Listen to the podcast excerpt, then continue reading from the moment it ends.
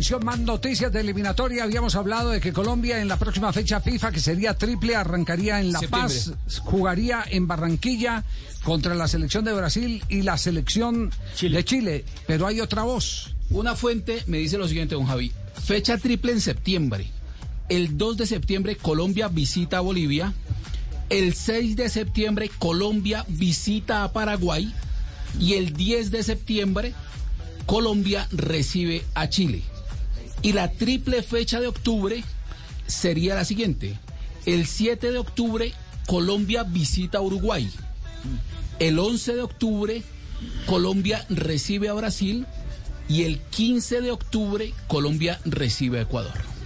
Ya. O sea que programaron primero las 6 y luego las Primero las 6, claro. Primero, fecha 9, 6, 10.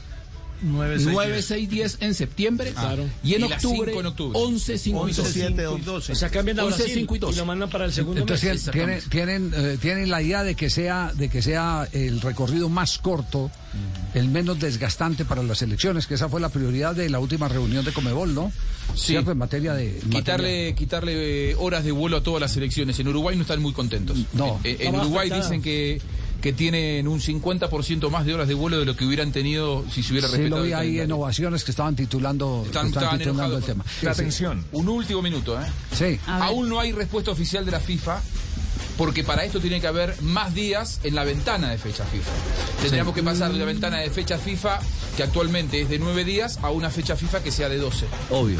O, u 11. Los más optimistas dicen que es de 12, lo- los más realistas de 11. Es decir, la, la FIFA tendría que echar un pulso con los clubes para que presten Claro. los jugadores más, Eh, es- más días. Esa es la tarea que tiene que hacer Infantino y por ahora no hizo. Ajá. Cuando Infantino se reunió por Zoom con los presidentes de las federaciones en Sudamérica, le dijeron, bueno, llevanos la ventana de 9 a 12. Él dijo, de 9 a 12 me parece mucho, de 9 a 10. Le dijeron, no, de 9 a 10 no, de 9 a 11. O sea, 11 días de, de ventana, pero por ahora no hay respuesta oficial. Bueno, muy bien.